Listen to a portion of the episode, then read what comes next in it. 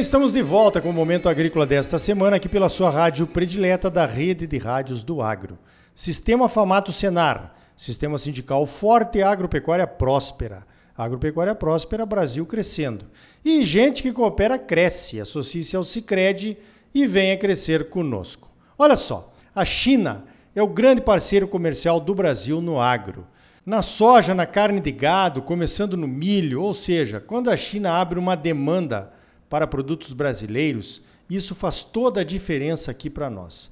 É claro que temos interesse em abrir outras possibilidades de vendas de produtos agropecuários para a China. Nessa última quarta-feira, dia 10 de fevereiro, comemoramos o Dia Mundial dos Pulses. Os pulses são aquelas sementes de leguminosas secas que usamos em nossa alimentação, como os feijões, o grão de bico, a lentilha e a ervilha. Vamos conversar agora com o nosso adido agrícola do Brasil lá na China, o Jean Manfredini, sobre esse mercado de pulses por lá. Jean, quais as oportunidades para o Brasil nesses mercados de pulses aí da China? Bom dia!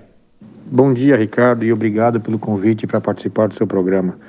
De fato, a, a China é um grande, aliás, o principal parceiro comercial brasileiro, é, inclusive para produtos agrícolas. Nós somos um dos principais é, fornecedores de produtos agrícolas para a China. É, nós somos o maior exportador de soja para cá, nós somos o maior exportador de carnes para a China e trabalhamos para que aqui na embaixada, como Adido Agrícola, para que essa pauta comercial se amplie e outros produtos passam a ser exportados para este país. É, de fato, os pulsos ou as leguminosas têm um grande potencial aqui na China. A China é um grande consumidor desses produtos e também foi sempre um grande produtor. Só que, no entanto, recentemente, com essa grande é, política chinesa para aumento da produção de soja, considerando a, a, grande demanda pelo produto e as altas do preço do, do produto no mercado internacional, é, a soja tem é, adquirido espaço que antes era destinado ao plantio dessas leguminosas. Então, isso gera uma oportunidade de mercado para que países possam exportar esses produtos para cá e o Brasil quer é, ser um desses países.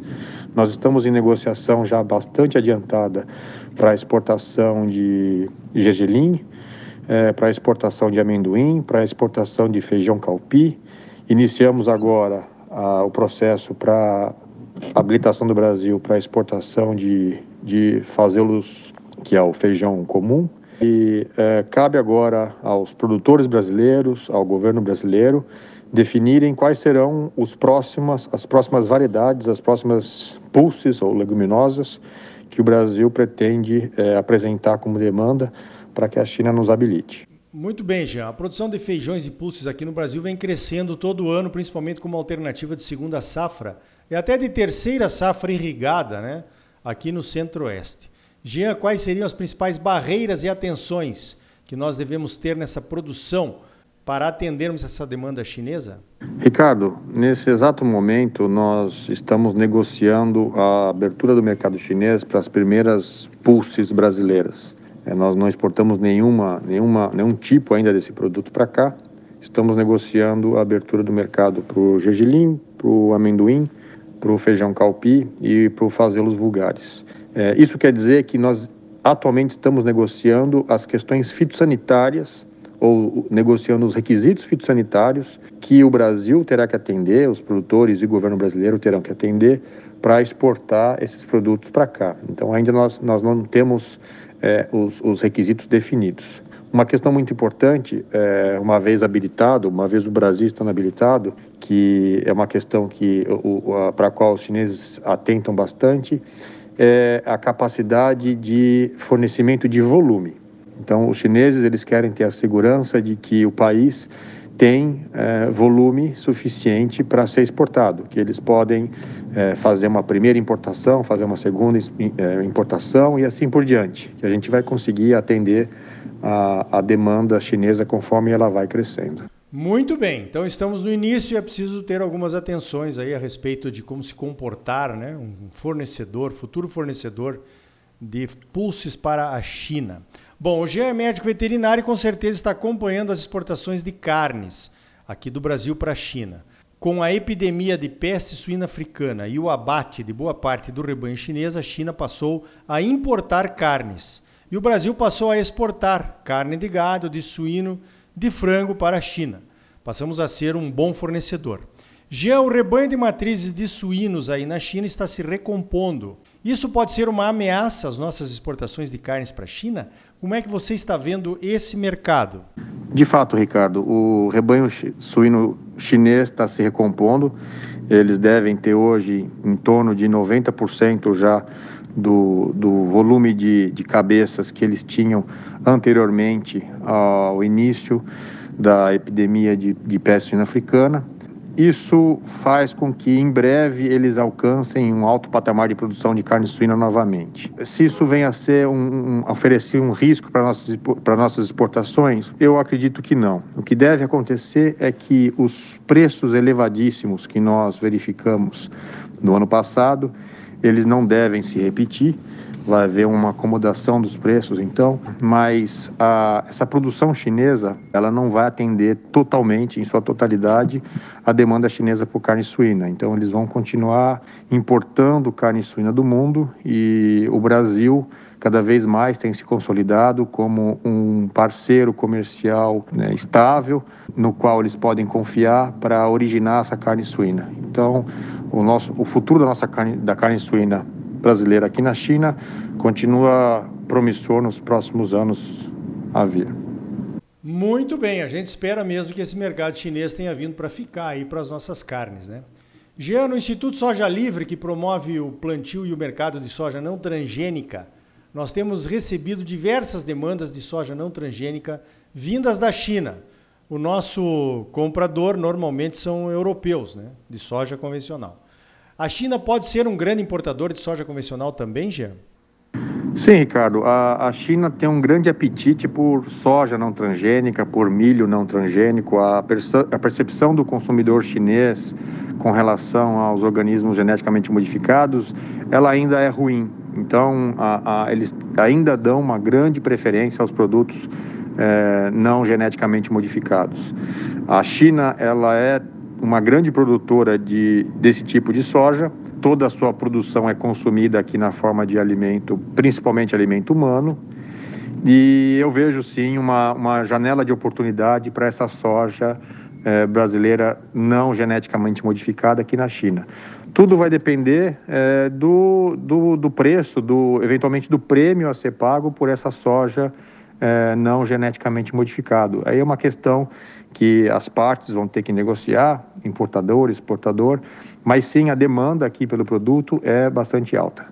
Bom, Jean, ainda sobre essa soja convencional, nós temos a questão da presença mínima de resíduos de transgênicos, que é uma possível pequena contaminação das cargas de soja não geneticamente modificadas. A China demanda presença zero de soja transgênica nas cargas de convencionais as associações têm pedido para o governo chinês rever esse critério. Você acha que isso pode acontecer mais rápido agora que existe uma demanda para importação de soja convencional? Ricardo, essa questão da tolerância zero para soja transgênica no meio de carregamento de soja não transgênica ainda não chegou para nós aqui na, na embaixada. Mas é, quando isso, isso nos for apresentado, e aí é, eu peço que o setor privado apresente isso ao, ao MAPA, ao Ministério da Agricultura, nós vamos então negociar isso com as autoridades chinesas. Jean, você falou da importação de milho para a China. Olha, isso nos interessa muito, pois o milho é a nossa principal cultura de segunda safra aqui do Centro-Oeste. Você acha que essas importações de milho aí pela China vieram para ficar? O milho na China pode se tornar um mercado semelhante ao mercado da soja?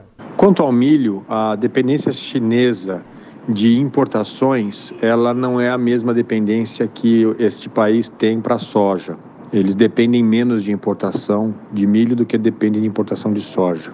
É, mas considerando as mudanças nas políticas de produção de milho e considerando as, as políticas para buscar ou tentar se aproximar mais da autossuficiência na produção de suínos, de aves. É, é, bem possível que a importação de milho pela China ela aumente, ela continue num, num, num gradiente de aumento nos próximos anos. Muito bem, eu conversei então com o Jean Manfredini, ele é o nosso adido agrícola lá na China. Jean, parabéns pelo trabalho e muito obrigado pela tua participação aqui no Momento Agrícola. Ricardo, agradeço então pela oportunidade de participar do seu programa, agradeço aos ouvintes que nos acompanharam e me coloco à disposição para o esclarecimento de qualquer dúvida eventualmente que possa aparecer no futuro. Um abraço a todos. Então tá aí. A exportação de pulses será mais uma opção importante para os produtores brasileiros. Vamos nos organizando e entendendo os mercados externo e interno desses produtos. No próximo bloco, mais um pouco sobre pulses. Vamos até a Índia conversar com o nosso adido agrícola de lá, o Mato Grossense Dalci Bagolin. Informações preciosas para quem tem interesse nesse mercado. Para saber mais, continue ligado, é logo depois dos comerciais. E ainda hoje, o documento Anti-Brasil, entregue para o novo governo dos Estados Unidos, pedindo providências contra a nossa pátria amada. Voltamos em seguida com mais momento agrícola para você, num oferecimento do Sistema Famato Senar. Sistema sindical forte e agropecuária próspera. E não esqueça, gente que coopera cresce. Associe-se ao Sicredi e venha crescer conosco. Não saia daí, voltamos já.